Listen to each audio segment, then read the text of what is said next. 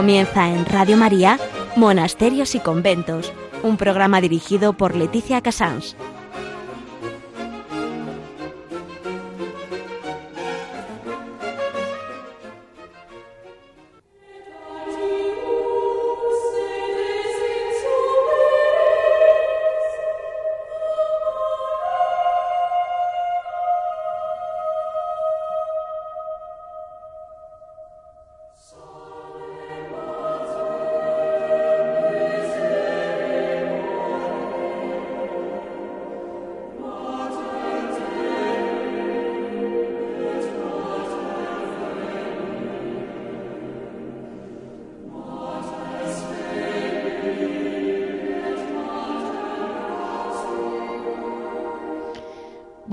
A todos los oyentes de Radio María. Hoy son las 11, las 10 en Canarias. Estamos una vez más en Radio María con ustedes y empezamos monasterios y conventos. El sumario o el resumen de hoy es un programa un poco distinto del habitual porque realmente acabamos de empezar la cuaresma y pensé que nos hacen falta estrellas, estrellas que nos guíen en este camino que esperamos hacer bien y con, y con verdadero em, la esperanza de la resurrección y al mismo tiempo acompañar al Señor en esta pasión.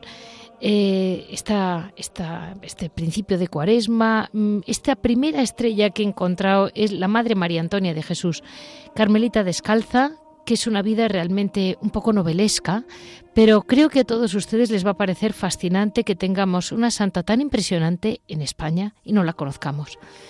Como noticia les comentaba que mm, es declarada, ha sido, acaba de ser declarada venerable esta gran mística española de Galicia. Eh, en, historia vamos a hablar con el Carmelo de Santiago de Compostela, que la madre Ana de la Esperanza, priora del monasterio, nos la conoce pues como si estuviera hablando con ella por las tardes, ¿saben?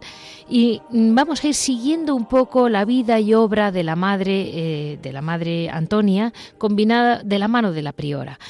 Eh, luego va a colaborar con nosotros en Hora de Labora el padre Fray Rafael Pascual, que saben que es Carmelita Descalzo también, y está ahora eh, con todos los escritos de la Madre Antonia para mm, poder, con la esperanza de poder publicar pronto la autobiografía mm, ordenada, digamos, ordenada con palabras de este siglo, por ponerle un nombre, de, la vida de la Madre María Antonia. En Piedras Vivas, Javier Onrubia nos contará pues lo que, lo que quiera, como siempre, porque como entra en todos los conventos, él sabrá lo que nos contará. En este, ha sido más o menos el resumen para hoy. El, el, ya saben que es lunes, marzo lunes 11 de marzo, perdónenme, y para cualquier comentario o duda pueden comunicarnos en monasterios y conventos arroba. Les repito, monasterios y conventos arroba radiomaria.es.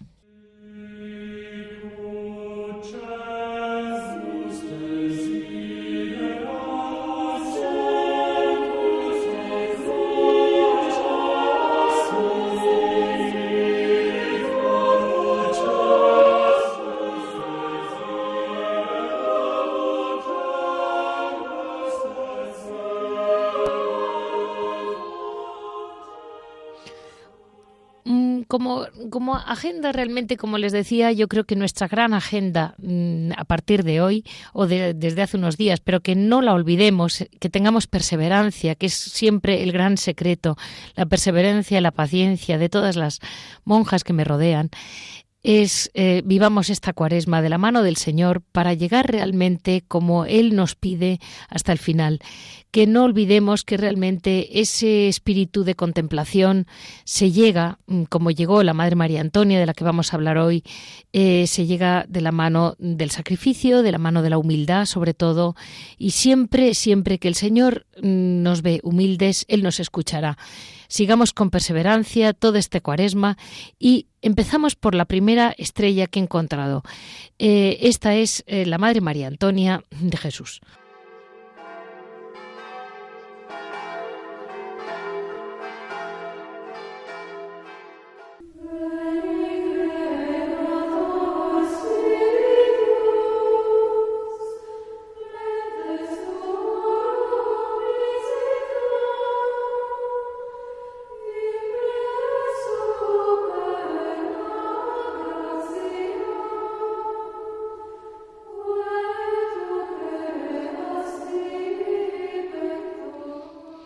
Las Carmelitas Descalzas de Santiago vieron un sueño cumplido, un gran sueño para ellas. Eh, es, mm, ha sido el, el, eh, el, 7 de noviembre de este año 2018 pasado, el Santo Padre en Roma ha avalado la evidencia de las virtudes heroicas de la Madre María Antonia de Jesús. Mm, quisiéramos de, alguna, de algún modo a lo largo de todo este programa eh, darles a conocer esta gran mística española que pocos conocemos y que ha vivido una vida tan novelesca que nos puede valer para muchas circunstancias. Existe una página que han hecho las, las madres que es eh,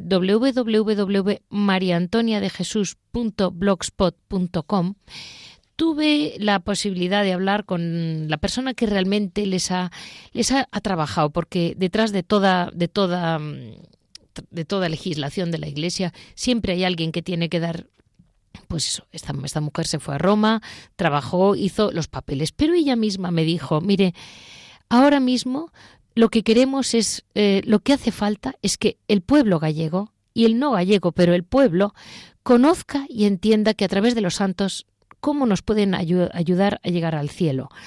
Ella fue una hija muy predilecta de Dios, ella fue una hija muy especial que el Señor escogió de la nada, una niña de origen humilde, una niña que aparentemente era ni muy ni brillante ni nada por el estilo, pues mire como nuestros apóstoles, una persona que realmente no llamaba la atención y sin embargo ah, hizo en ella maravillas, hizo en ella el trono de su sabiduría. Y Mm, realmente cuando tenemos una santa nuestra, tan cerca, tan próxima, una mujer que vivió como casada, que vivió como religiosa, que fue madre, eh, madre espiritual de sus hijas carmelitas y madre físicamente de dos hijos, em, una mujer que llegó tan, tan arriba, mm, llegó a vivir la pasión de un modo tan intenso, creo que honradamente acudamos a ella, sobre todo todos los que tengamos acceso a las Carmelitas o a Galicia, porque realmente mm, es, un, es como todos los santos, absolutamente internacional, pero emociona mm, cómo se va moviendo por aquellos pueblos, las dificultades que tiene y la España en la que vive siempre al margen de toda actividad, de toda la época. Eh, un punto sí puede llamar la atención, era un mundo muy espiritual, era un mundo en el que el Señor se encontraba indudablemente muy cómodo y por otro lado de muchas carencias económicas. Y vamos a seguir mm, de la mano de la madre un poco paso a paso la vida de esta mujer que fue tan excepcional porque digamos que su vida es su obra y su obra es la santidad con que ella lo va viviendo. Mm, y de la, hasta llegar al, al Carmelo actual que sigue ahí de pie, fue su, su, gran fundación y ahí está. Y vamos a, intentar entender un poco esta figura que realmente creo que un programa no me va a dar esto para mencionarla.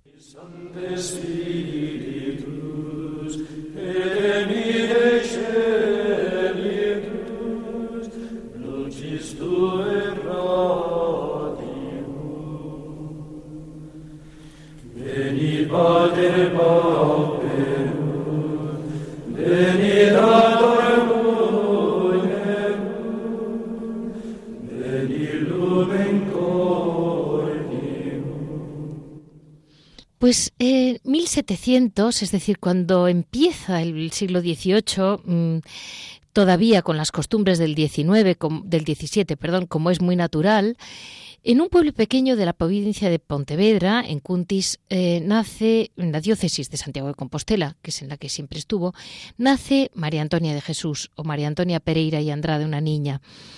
Eh, cuando nació, ella ya de entrada nació, se lo cuento con un poco de detalle para que vean cómo, cómo nuestro Señor hace trono de los seres más frágiles. Ella escribe de sí misma que es siete mesina y frágil.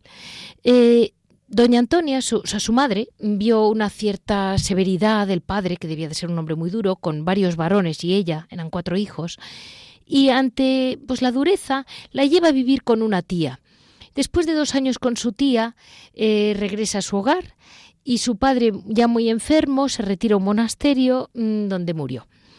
Em, su tía pide, al ver a su madre viuda, pide volver a quedarse con la niña, la niña vuelve con la tía, en fin. Mm, a, los 14 años es cuando vuelve a vivir con su madre, que es acogida por el abad de la colegiata de Bayona.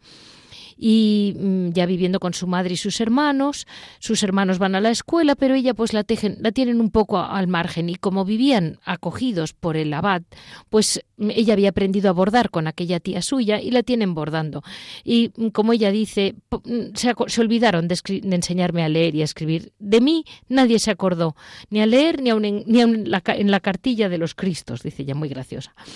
A la sombra de Dios, del Señor, el abad desarrolló mm, sus capacidades y entregó su virtud especialmente a la caridad con los pobres, que les daba limosna en cuanto podía, siendo una niña, imagínense qué circunstancias.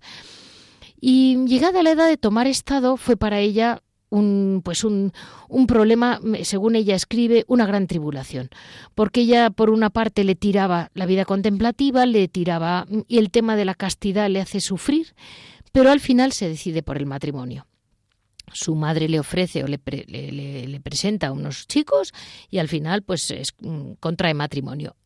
Eso sí, ella impuso desde el primer minuto que fuera el 19 de marzo porque ella lo había mm, consultado, entre comillas, con San José. Y ofreció a San José su matrimonio, deseó enormemente que fuera el día de San José y que San José la ayudara siempre. Y fue el 19 de marzo cuando se casa con un joven, Juan Antonio Velarde, en la colegiata de Bayona.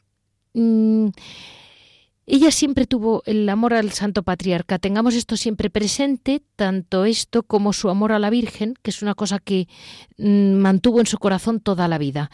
Después de una boda, pues no sé, normal, una boda sencilla, vamos a llamarlo así, en aquel momento ella mm, enseguida acepta su nueva realidad como casada, pero tiene ya un golpe de angustia de decir, ¿me habré equivocado o no me habré equivocado? Pero echa para atrás la idea y dice tengo que vivir como una buena esposa y crear una sagrada familia de Nazaret. Ese es mi modelo. Eh, y su marido tenía, mm, bueno, pues era un matrimonio muy normal, muy, muy correcto. Y en aquel momento, entonces, mm, em, ella se queda embarazada enseguida. Y cuando él se ve con un niño, a él le agobia bastante el tema de no poder ganar dinero y desea emigrar a Cádiz. Por lo visto era una costumbre muy normal, ahora nos lo dirá la madre, pero por lo visto era una cosa que ocurría muy a menudo en aquella época en Galicia. Se iban los hombres a Andalucía, puertos comerciales donde había mucho trabajo, y, mantenían, y las, tanto que Rosalía de Castro las llamaría las viudas de los vivos. Em, ella pues se ve, afronta, se ve obligada a afrontar la soledad y, sobrevivir con, sus, con, sus, con su niño. Mm, después de un tiempo eh, empieza pues esa soledad con ese niño en brazos le obliga a tener una verdadera escuela de oración y empieza a, creer a crecer en intimidad con el Señor. Eh, empieza a tener una situación difícil, acosada por, por un, un, amigo de su esposo, que en fin, la trae un poco, eh, vamos a decir que se mete en donde no se tenía que meter. Y ella acude al crucifijo y con una gracia y ante él recibe una gracia extraordinaria que cambiará toda su vida a partir de entonces. Y en medio de una luz interior desconocida, el Señor le dice, sígueme. Vamos, a partir de aquí, claro, ella dice, pero yo cómo te voy a seguir si ya Mm, ya, tengo estado, ya soy esposa de mi marido. Y esta, esta palabra fue la que inicia una etapa radicalmente nueva en su vida. Ese sígueme que dice el Señor que transformó la vida de nuestros algunos apóstoles, así transformó a María Antonia. Y vamos a, creo que voy a hacer un parón en este momento que es como la gran conversión de esta mujer. Vamos a hablar un momento que la madre nos vaya guiando. Buenos días, madre.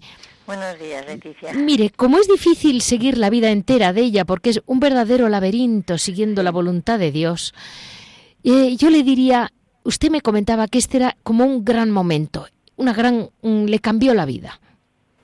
Sí, eh, eh, ella cuando lo cuenta en su autobiografía, porque tenemos la gran suerte de disponer de su propia narración, mm, ella experimenta en ese momento como la, el conocimiento experimental fuerte del amor de Dios y que se ha hecho revelación a través de la cruz, es decir, el crucifijo que le da esta luz y que le dice sígueme, apártate de las ocasiones en que me puedes ofender y sígueme.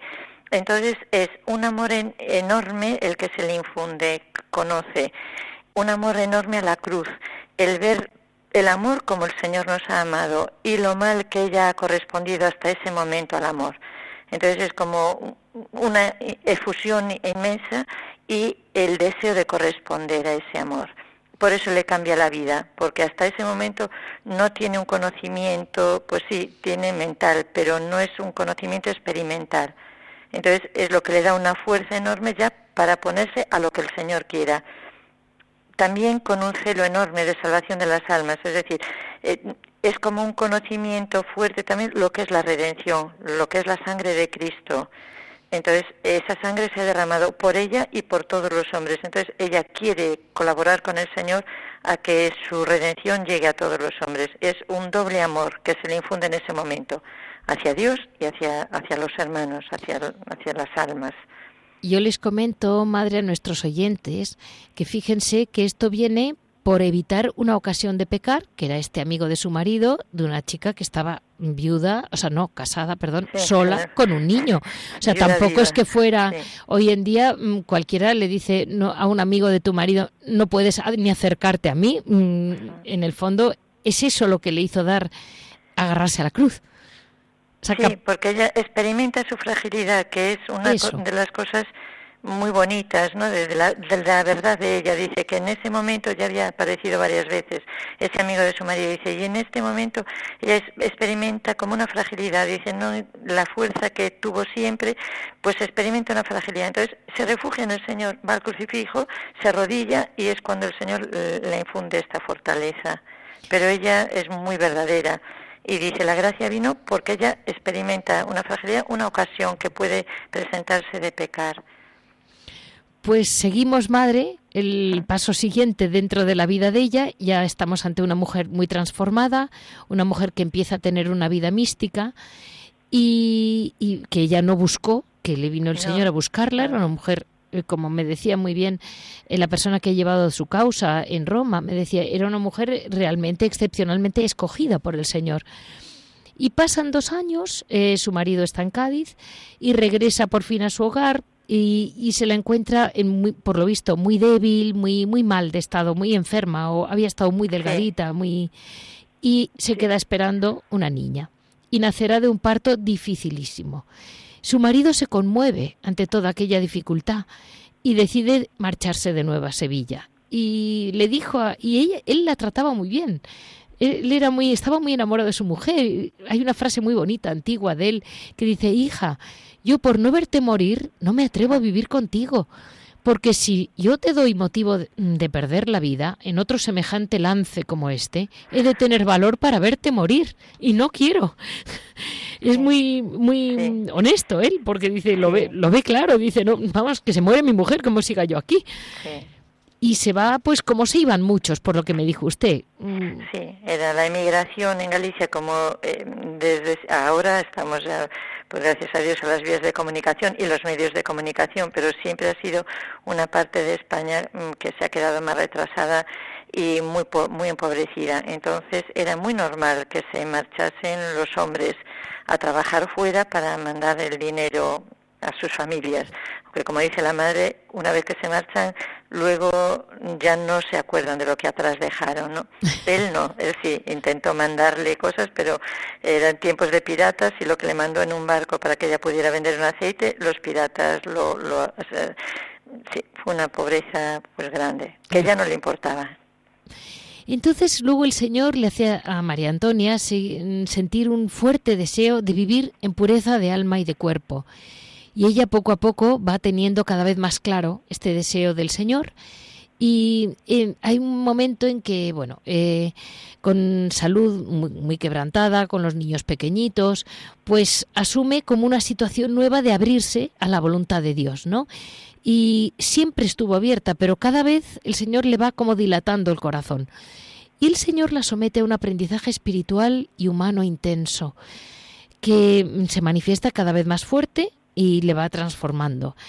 Y una vez eh, oyó al Señor que le decía, cuando como estaba tan enferma, decía, no es mi voluntad ahora que mueras, sino que vivas en mí. Claro, la pobrecita debía tener una confusión porque era una mujer casada con sus obligaciones y deseo de cumplir bien como esposa, y al mismo tiempo el Señor la llama y le dice, sígueme, y, y, le, y le da como cada vez más deseo de castidad Y a partir de entonces ya a su marido en los escritos la llama el hermano, porque dice que ya no convive con él. Sí. ¿No fue así, madre? Es así. Ella desde, desde este momento, pues como le ha tocado tanto el amor del Señor, efectivamente, ella quiere vivir solo para Dios es en estos momentos también cuando, como usted ha dicho, pero el Señor le añade una cosa y le dice, tú serás fundadora de un convento. O sea que en la situación en la que está viviendo ya se le hace una promesa y que ya todavía más desconcertada todavía, ¿no? Pero como dice usted muy bien, el Señor la ha ido preparando, no sé si es el momento, pero creo que sí que es importante en esta preparación espiritual, pues el Señor le hace, le hace vivir, mm, le infunde sus propios sentimientos, la quiere muy, muy cercana a él y una transformación en él. Entonces, uno de los mm, momentos más fuertes que experimenta la Madre María Antonia precisamente es que el Señor le permite compartir con él la pasión. Eso es de las cosas que la debilitan tanto cuando su marido la encuentra tan enferma y tan mal, porque el Señor le concede en una Semana Santa al hilo de la liturgia, experimentar en sí misma no solo físicamente, sino también mm, espiritualmente los sentimientos y los cómo Jesús ha vivido su pasión. O sea, todavía era era, era digamos eh, seglar y madre de dos hijos o casada, perdón, y, y ahí ya la vivió. sí, o sea, es una vida pues muy fuerte de comunión con el Señor, que eso es lo que le va a preparar después para lo que va a venir después, ¿no? Ahí vive la pasión y mm, pues decimos esto, al hilo de la liturgia, en su pobre cuerpo va experimentando según se va viviendo, porque eran unas celebraciones muchísimo más amplias que las que tenemos ahora. Ella lo narra y desde la primera hora de la mañana del viernes había predicadores que ya estaban comentando la pasión. Entonces, desde el primer momento, lo que el padre va explicando, ella es lo que está sintiendo en sí misma. Y mm, vive la pasión de Cristo y después de la muerte, el descendimiento en la cruz, ella no está en la iglesia en ese momento porque la han tenido que sacar porque la gente se alborotaba al verla como ella estaba, creían que estaba pues muriéndose, que había tenido lo que decían entonces un accidente natural. Entonces el, el confesor dice déjenla que no es cosa de médicos humanos, pero entonces la sacan de la iglesia. Entonces ya cuando es el descendimiento de la cruz van a la iglesia y están narrando el descendimiento de la cruz y luego experimenta también la soledad y los dolores de la Virgen. Y además es como un poco el abandono de la gente, ¿no? Porque por lo visto al tener, mm, al, ser una mujer mística, pues claro, ningún cura, con perdón, ningún sacerdote quería confesar, claro, la burla, nadie quería confesarla. No, nadie. Y, y cómo se tuvo tuvo que acudir al prelado. Sí, es decir, el prelado acudió de alguna manera antes a ella, por todo lo que le va llegando. No, no la quiere confesar nadie. Eh, el confesor franciscano que tiene habitualmente, pues ella tiene una gracia muy grande también de la presencia de Jesucristo durante 15 días a su lado. Entonces ella mm, es una persona muy veraz, muy verdadera y no se fía de sí misma. Entonces se deja discernir, siempre va al confesor con todo lo que está experimentando para que le digan pues una palabra de guía, qué tiene que hacer, cómo. Entonces cuando se confidencia con este padre franciscano, cuando termina le dice él con mucho así, dice, mire señora, tantos años ha que andamos nosotros religiosos en oración y en penitencia por estos claustros y nunca hemos visto la menor lucecita de estas que usted me dice, ni la pierna de un ángel. Así que usted no me vuelva acá con estas cosas, ¿no? y la despacha porque no la cree. Y pues él no había recibido nada y le, debía de sentirse merecido, con méritos para poder recibir esto. Entonces, nadie la quiere confesar, la trata un poco de ilusa o de así, entonces va de confesonario en confesonario y nadie la quiere confesar. Entonces ella acude al, al obispo de Tui, el, la ciudad de Bayona, pertenece no a la diócesis de Santiago, sino a Tui Vigo. Entonces el obispo, después de un tiempo, va a Bayona a hablar con ella y tal, y entonces ella le dice, señor obispo, yo necesito confesarme, soy una pecadora, soy una cristiana, y entonces, ¿qué, qué hago? ¿Quién me confiesa? ¿Quién me asuelve? Entonces le dice que el señor Abad, el, el mismo que le está dando el pan a su madre y, a ella en su casa, ¿no? Entonces eh, dice, pues sí, se confiesa con el señor Rabat y cuando el obispo le vuelve a preguntar, dice, ¿está usted contenta con la confesión del abad? dice, mire, contenta no estoy, pero como usted no me ha dejado otra opción, pues qué remedio tengo, ¿no? Me confieso con él. O sea, es la audacia y la verdad siempre por delante y el respeto, la obediencia. Es curioso, es, una vida impresionante. Sí. Y seguimos adelante porque estamos en la radio que no vamos al ritmo de ella, sino al, de este mundo. y entonces se encuentra con los escritos de Santa Teresa, que son los primeros que se los dio el confesor, si no me equivoco, y toma el hábito de terciaria. Sí. Carmelita terciaria. Y mm, yo creo que poco me cuenta cómo le emociona mucho Camino de Perfección y ya ya tiene esa vocación de atraer a varias jóvenes. Y hay varias chicas que se reúnen alrededor de ella y crea pues lo que hoy en día llamaríamos un grupo de oración. Y fueron buscando, iban a su casa a buscarla y ella decía que no quería que durmieran con ella. Pero bueno, a pasar el día, pues como ella tenía mm, la, idea, lo tenía claro que el Señor lo quería de ella, era la voluntad de Dios, pues las, las va cogiendo alrededor de ella. Y a partir de ahí luego Dios le inspira que salga en busca de su marido a Sevilla. Entonces deja a los niños muy bien colocados, con perdón. Una, el chiquillo se va, el niño se va allá a Roma y su hija se queda con su madre, es decir, con su abuela. Y entonces se va con tres o cuatro chicas, no sé cuántas de las que estaban del grupo de oración. tres muchachas. Se van con ella, acompañándola, y van a Sevilla por, por Portugal. Paran en Coimbra, donde ella ella tiene un punto muy importante y es que en Coimbra va a casa de los carmelitas descalzos, ¿no? Para, para ver qué opinaban, una guía. Que es muy importante para todos nosotros ver cómo, por muy alto o bajo que estemos, eh, la Iglesia siempre ha querido que nos guíe un confesor, que nos guíe, un, que nos dejemos aconsejar, porque ya pondrá el Señor en nuestro camino la persona que tenga que poner, pero no creernos que porque, imagínense esta mujer que ya había tenido esa vivencia, como para encima escuchar y aceptar lo que le dijera cualquier confesor, y se lo tragaba todo. Sí, sí, efectivamente. Ella busca, como es muy inteligente, humanamente muy inteligente, busca quien de verdad pueda, porque el, sacerdote que la dirige en Bayona, el pobre, pues hace lo que puede y bastante puede, porque ha buscado consejo, tampoco se ha fiado de sí, pero ya para ella la llegada a Coimbra es muy importante porque son personas espirituales y letradas, como decía Santa Teresa, con mucha experiencia, y entonces la, la confirman en su camino y ella lo que va es a buscar a su marido para pedirle el permiso ya de separación, la separación del matrimonio para poder ella dedicarse al Señor también en castidad, ingresar en un convento y con las mm, compañeras que el Señor ha puesto en su camino, porque esa promesa del Señor está ahí. Tú serás fundadora de un convento. Ella sale buscando cumplir ese deseo del Señor. Y que ella intenta aplacar esa idea como cree que es una locura porque no tiene sentido en su vida y cómo le vuelve y le vuelve y le vuelve hasta que, bueno, pues, pues no, la, no la deja descansar, dice ella, muy graciosa. Claro, sí.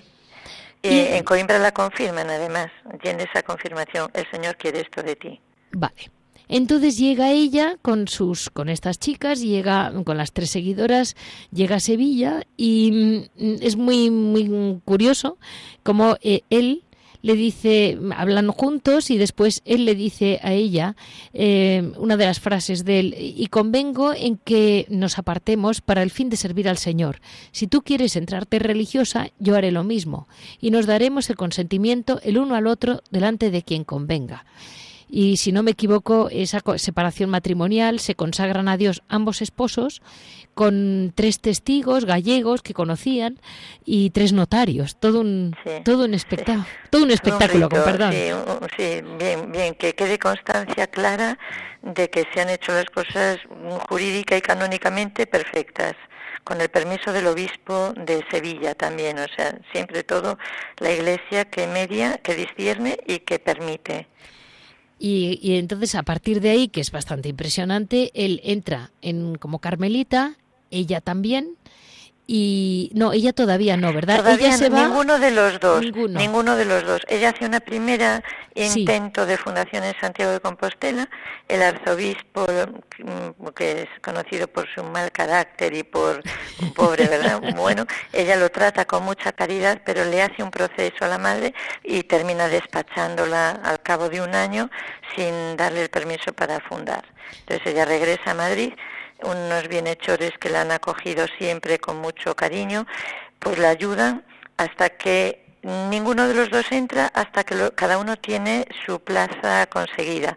Entonces el marido tiene que esperar a que ella entre. Entonces de mutuo acuerdo también, finalmente lo aceptan al marido los carmelitas como hermano donado, que se decía entonces, y ella la aceptan las carmelitas descalzas de Alcalá de Henares, del Corpus Christi. Entonces, su marido entra el día de San José también, siempre San José, que es su padrino desde niña. Eh, por la mañana entra su marido, toma el hábito, que se tomaba entonces el mismo día de la entrada, y ya vestido de fraile, por la tarde acude a la entrada de su mujer y la toma de hábito de su mujer también en Alcalá de Henares. Y hay un detalle que yo he leído en la vida de ella, en esa, en esa toma de hábito de ella, que comenta el ruido, el follón, la cantidad de gente que había en la iglesia, el tumulto de gente, dice, unos gritaban y otros lloraban y se daban golpes. Y decía para mí, si sucede alguna desgracia por mi, por mi causa en esta iglesia y se matan unos a otros y estaba temblando de miedo. Es muy curioso porque lo que ya había corrido la voz, está claro. se sabía que ella era una mujer extraordinaria. Y que eran casadas, y o sea que era, una cosa pues un poco muy singular. No todos los días entra un matrimonio en religión juntos. Entonces la gente un poco de curiosidad también, Me mucha curiosidad. Sí. Y entonces ella, eh, ella, tu, ella fue en Sevilla donde tuvo la segunda vivencia de la pasión. La pasión, en la iglesia de las capuchinas. Eso es. Eso es, es allí donde ella vive. Con las mismas compañeras que la han asistido cuando tuvo la primera en Bayona. Entonces, eh, como ya sabían lo que sucedía, como la habían visto en, la otra ocasión, entonces la cubrieron muy bien, la, le ayudaron mucho para que la gente no se alborotase. Sí. Y luego ella ya mm, pasa unos años en el Corpus Christi, en Alcalá de Henares, donde yo creo que es muy feliz, yo creo que pasa unos años muy buenos por lo que ella cuenta, ¿no? Está en contacto con su hija, que también, madre, hay una pregunta que es para usted. ¿Y cómo una madre puede dejar a sus hijos? ¿Qué fue de sus hijos? Pues una madre no puede dejar normalmente a sus hijos, no es normal. Lo, en la Madre María Antonia todo esto hay que mirarlo dentro del plan de Dios sobre ella y sobre la familia. Esto lo dijo el postulador cuando celebramos la venerabilidad de la Madre el pasado 2 de febrero. Él decía, y es, para mí lo explica muy bien, Dios tenía un designio providencial sobre toda la familia, no solo sobre la madre. Entonces, el camino de la madre, si en su vida interior no se entiende, nadie puede abandonar así a sus hijos, pero es que ella no los abandona. El Señor le está pidiendo una maternidad espiritual mucho más amplia, va a ser madre de otra manera. Entonces, lo que el Señor le dice es, añade una maternidad a tu maternidad. Y para poder añadir una maternidad, ella tiene que confiar estos dos hijos que ya tiene a otras manos que los van a cuidar maravillosamente. La madre no se desentiende. Hasta que los hijos están bien, bien encaminados, ella tampoco entra. Entonces, el sacerdote que había sido confesor suyo en Bayona, él se encarga del niño. El niño ya da muestras de vocación también. Entonces el sacerdote se lo lleva vestido de carmelita, porque en un principio quería ser carmelita, y se lo lleva a Roma. Entonces tiene una formación esmeradísima y una relación con los monseñores, con los cardenales impresionante, ya con sus 12 y 13 y 14 años. Y la niña la deja en una familia de bienhechores, estos dos bienhechores que van a ser los que van a costear poner el primer dinero para la fundación de Santiago de Compostela, se encargan de la niña. la adoptan como hija y es una familia muy bien, medio aristócrata, es decir, que la niña queda en una situación maravillosa. Y esta niña después, con el tiempo, sería dominica, si no me equivoco. Sí, entra en las dominicas de Loeches. De Loeches, que no estaba lejos tampoco de Alcalá. No, entonces tiene muchísima relación la madre con la hija y la hija, la madre cuando le dice eres muy niña para entrar y la niña le responde vuestra merced me dejó por el Señor y por qué yo no le voy a dejar a vuestra merced también por el Señor. Entonces, él sí, se intercambian muchas cartas, luego pequeños regalitos también que la priora le da para que pueda mandar a su hija, la priora de Loeche le manda para que le mande a su madre, una relación muy íntima, de mucho cariño. Están todas las cartas que la madre le escribe, pues desde que la niña está em, aprendiendo a escribir y a leer en el, en el convento y cómo su madre la, la regaña cuando la tiene que me dice tu maestra que no eres buena en esto un cariño muy grande, ¿no? Y, mm, madre, una, una cosa que se nos ha olvidado en el camino. Estamos hablando ya de una mujer muy sólida, eh, a punto de ser nombrada priora del monasterio del Corpus Christi en Alcalá de Henares.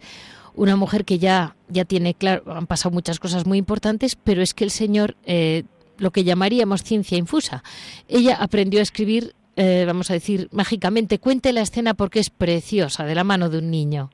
Sí, la madre, mm, como dijo Leticia al principio, no, no le mandaron al colegio nunca y ella, mm, pues ni la cartilla de los Cristos. Entonces, eh, María Antonia es todo pura docilidad a la voluntad del Señor y ella interiormente siente que el Señor le inspira que aprenda a leer. Entonces dice que de los juegos de sus hermanos solo conocía la letra A y la letra R entonces cogió un librito y empezó a leer y le pareció que leía Amor de Dios.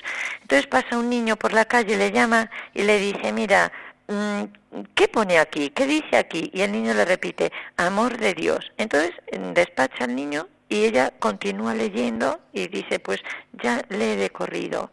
Entonces, igualmente después, en una ocasión, quiere ponerle un billete a su confesor, porque como le han prohibido que le confiese, y ella como es muy obediente, pero es muy inteligente, dice, me han prohibido confesarme, pero no me prohíben que le escriba. Entonces, como no sabe escribir, pues se pone a escribir y entonces le manda también por otra persona un billete al confesor y riéndose dice no va a entender nada. Pero resulta que al día siguiente va junto al confesor y le dice, mire, mm, he leído el billete que me escribió ayer. Quien es capaz de escribir ese billete es capaz de escribir su vida. Así que póngame por escrito que el Señor me impele a que le mande que escriba su vida. Y así eh, aprende a leer y a escribir. Los que tenemos fe sabemos que eso es ciencia infusa. Los que no tengan fe pues dirán intuición natural e inteligencia extraordinaria de una mujer. Pues es mm, bueno muy, muy, muy especial tiene que ser la, la, inteligencia natural. Y después se va la madre la nombran priora es priora en el Corpus Christi y después se va yo creo que con dos o tres de sus de sus las que le habían acompañado siempre. No tristemente o bueno como Dios tiene sus planes ninguna de sus compañeras anteriores fue nombrada fundadora porque fue el provincial el que hace el equipo de las fundadoras.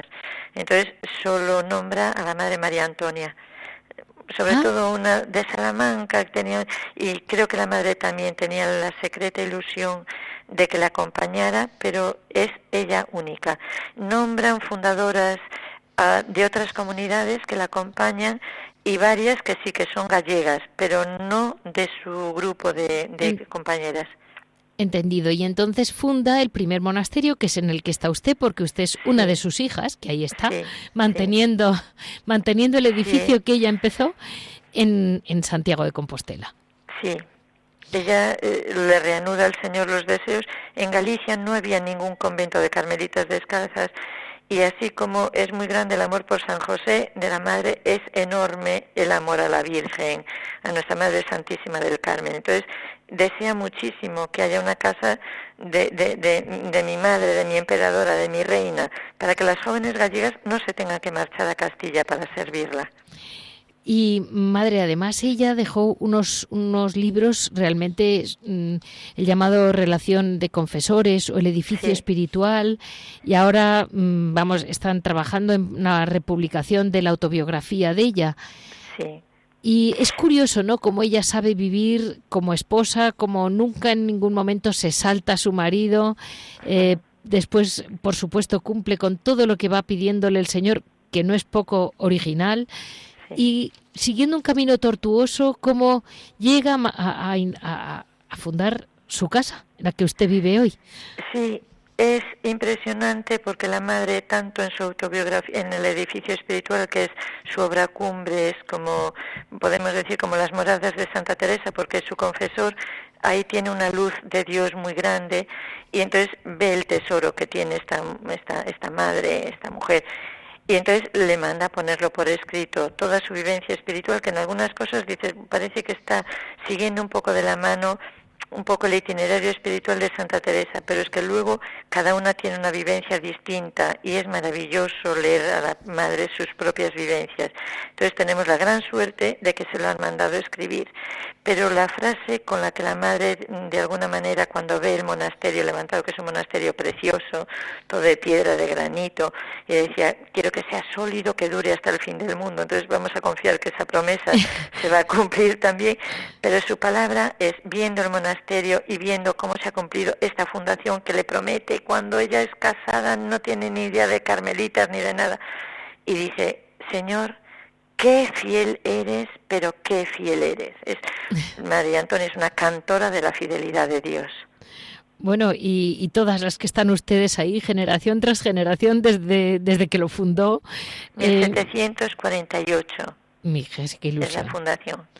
Y mm, madre, una, yo qué sé, uno, ella, la, ella muere en Santiago, entonces. Sí, muere en 1760. Sí. El día 10 de marzo, o sea, casi empezando la novena de San José. Donde dura 10 días es el primer día de la novena. Vale. O sea, parada por San José una vez más. Sí. Pensamos que sí, a mí me gusta pensarlo. Si las hermanas dicen, no, la novena empieza el 11. Digo, bueno, si son nueve días y el décimo celebramos la fiesta, ella muere el primer día de la novena. Entonces, eh, sí, eh, por eso, como es una riqueza tan grande la que nos ha dejado, hasta ahora no se ha publicado nada. Y hay gente que nos pide, dice, hay mucho sobre ella, pero lo suyo, lo auténtico, solo el edificio espiritual, una parte. Entonces ahora estamos con mucha ilusión y con mucho deseo de que se la pueda leer a ella directamente, porque es muy diferente, ¿no? Lo que tú cuentas, pues cuando ella narra todas sus experiencias es maravilloso, o sea, te emociona te emociona. Entonces, queremos que los demás puedan también acceder a esta riqueza espiritual que ha estado oculta durante tanto tiempo.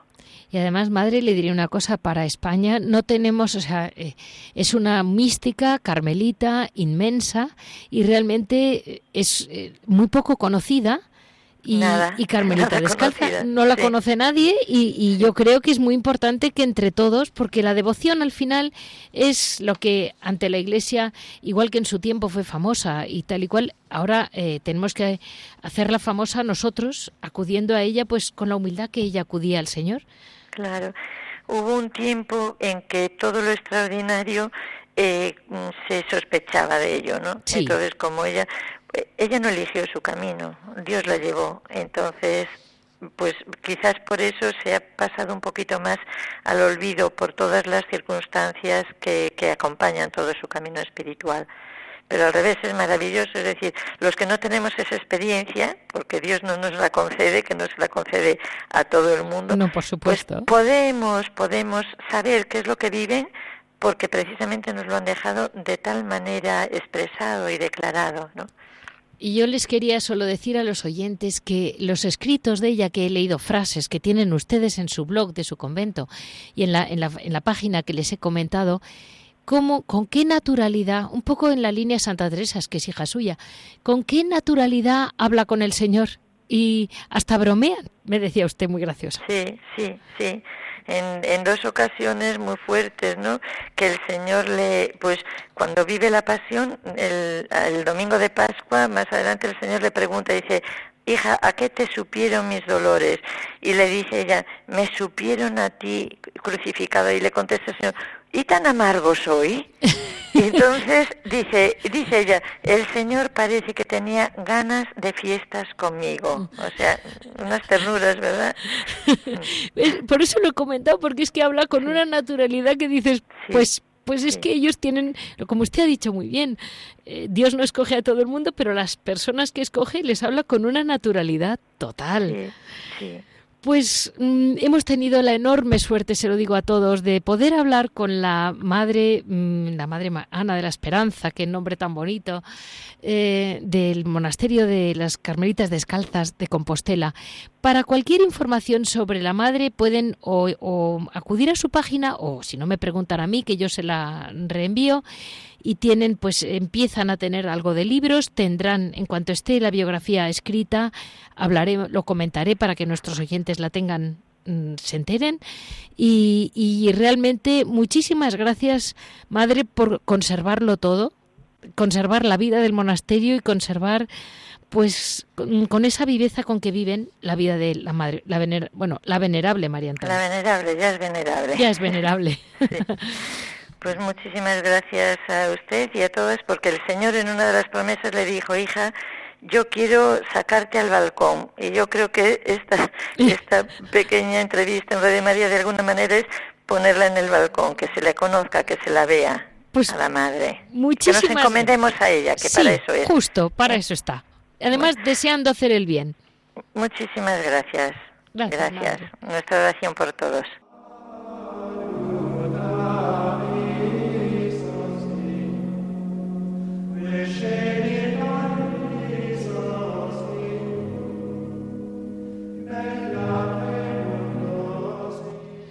Vamos a hablar con Fray Rafael Pascual, eh, Carmelita Descalzo, que conoce muy bien eh, y está entrando en el mundo de la Madre María Antonia por expreso deseo de las religiosas que se lo han pedido. Y queríamos, eh, Fray Rafael, un par de cosas o tres que nos puedan ayudar a meter la, a convertirnos en imitadores de una vida tan particular. Pero hay cosas que no cambian. Ella tuvo, me decía usted muy bien, vocación de esposa y vocación de religiosa. ¿Y, y cómo, cómo está ella ayudando a matrimonios jóvenes y a religiosas jóvenes? Pues desde luego que sí, ella pues primero siente esa vocación al matrimonio, tiene dos hijos y vive como esposa, con su marido, con sus hijos, pero en ese proceso místico, espiritual, de avance, pues descubre que también el Señor la llama esa preciosa vocación de Carmelita descalza. Y entonces nos abre una puerta preciosa porque tiene esa intercesión hacia las dos vocaciones. Vamos a pedir jóvenes carmelitas y jóvenes matrimonios que sepan lo que es el matrimonio. y a la vez que sepa interceder por problemas matrimoniales, porque ella también los tuvo muy grandes. Claro. Porque la convivencia siempre está ahí, siempre hay problemas de matrimonio. Pues ella puede interceder por familias que tengan problemas y por aquellos que les cuesta vivir matrimonio o que dudan de entrar al convento, porque se intercedan ante la Madre María Antonia. ¿Y cómo supo ella, verdad, siempre, digamos, consultar con su marido antes de dar cada paso, aunque ella lo tuviera muy claro? ¿Cómo sabía que, que, por libre no iba a ir a ninguna parte?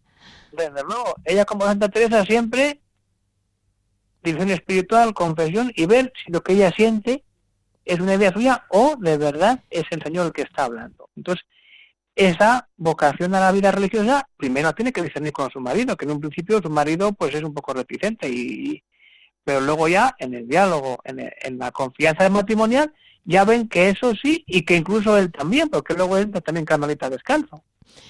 Entonces, ese diálogo y esa intimidad matrimonial que demuestra dónde está el Señor. Si no hay ese diálogo y esa y ese trato profundo del matrimonio, pues se rompe todo.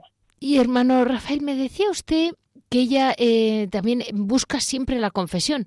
En esta cuaresma, lo importante que es no olvidarnos de que con alocuciones del Señor y sin ellas, eh, la confesión es el camino que allana la cuaresma. Sí, sí. Empezamos la cuaresma y sin la confesión, ¿qué hacemos?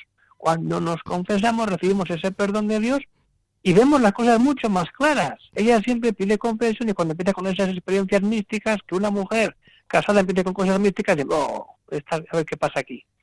Y tiene problemas para la confesión. Pero ella siempre está buscando la confesión, la adicción para decir, ¿qué estoy viviendo? Voy a pedir perdón al Señor de todo mi pecado para tener esa luz y de ver de verdad qué es lo que quiere el Señor en mi vida. Porque si no tenemos la luz del Señor, hacemos eso, el pecado, y nos alejamos del ideal. Y hacemos lo que queremos nosotros, que no es lo, a veces lo que el Señor quiere. Es difícil. El y el director es muy difícil. E, es difícil. Pero si no nos confesamos, hacemos lo que nos da la gana. Qué razón tiene. Y ella pocas veces hizo lo que le dio la gana. Vamos, que no lo hizo en ningún momento. Nada, ella como Santa Teresa, fiel, dirección, confesión, Eucaristía, sacramentos y bien de oración. bueno. Y ahora, ya estamos en cuaresma, vamos a vivir eso, como ella. Y, y encima con humildad. Ah, eso desde luego. Ella cuando ve que la cosa no va adelante, bueno, vamos a esperar, vamos a ver, el Señor que sabe llevar las cosas y no soy yo. Aunque yo lo sienta, llega el tiempo del Señor, que no es mi tiempo, pero va a llegar cuando tenga que hacerse la obra. Y al final funda en Santiago, pero después de muchos vericuetos. Pues yo les comento a todos nuestros oyentes que el hermano Rafael, aquí donde le ven, con la misma naturalidad con que hablaba la hermana, la madre María Antonia, es un hombre que ha vivido de todo y que le ha tocado también hacer unos recorridos. No creamos que esto solo pasaba en el siglo XVIII.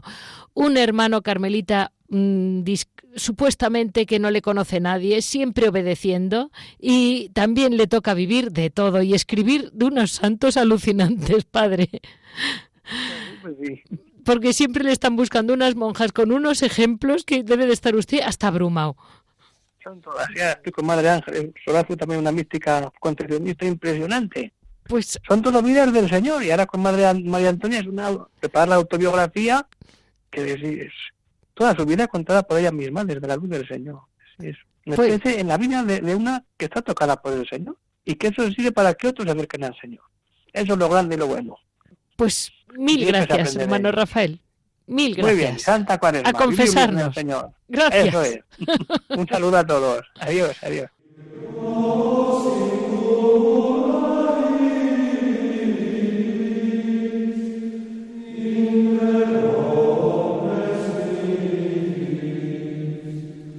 Terminamos en este Piedras Vivas con Javier Onrubia, que seguro que nos va a dar a conocer algún detalle de cómo la voluntad de Dios siempre está por delante de la vida de nuestros monjes y monjas.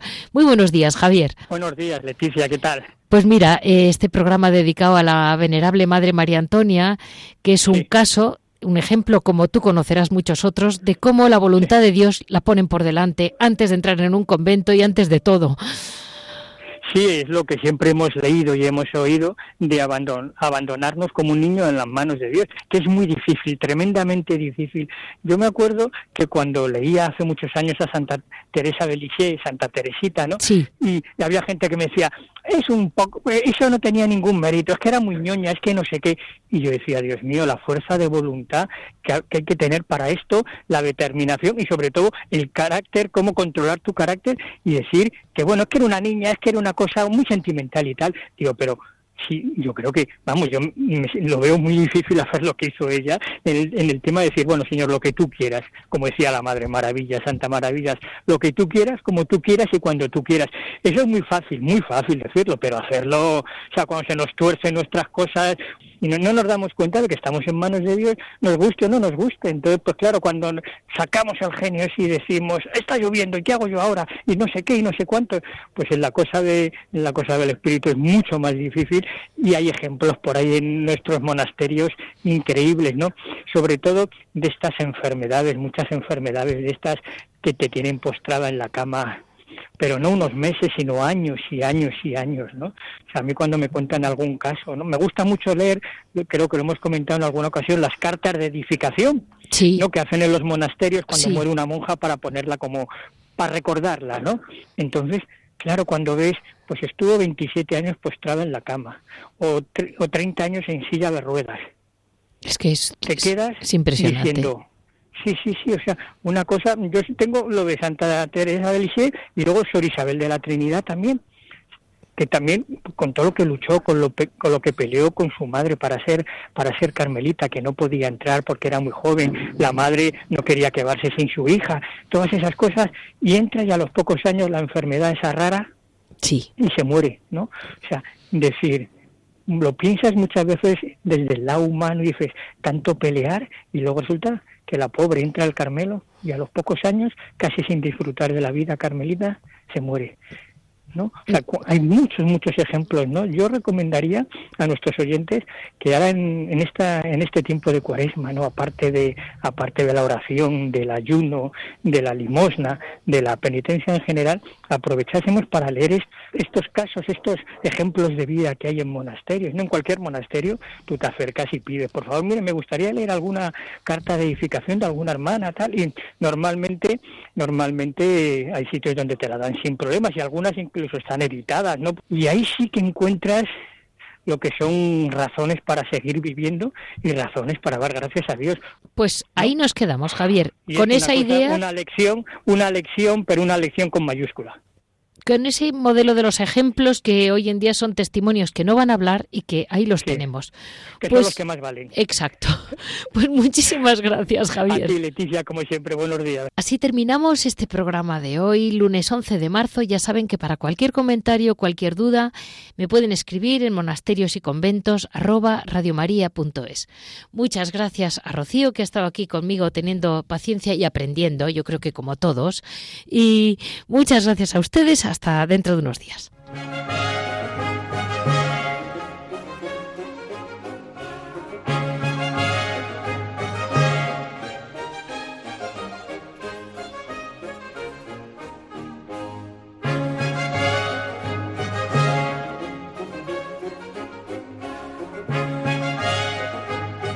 Han escuchado Monasterios y Conventos, un programa dirigido por Leticia Casans.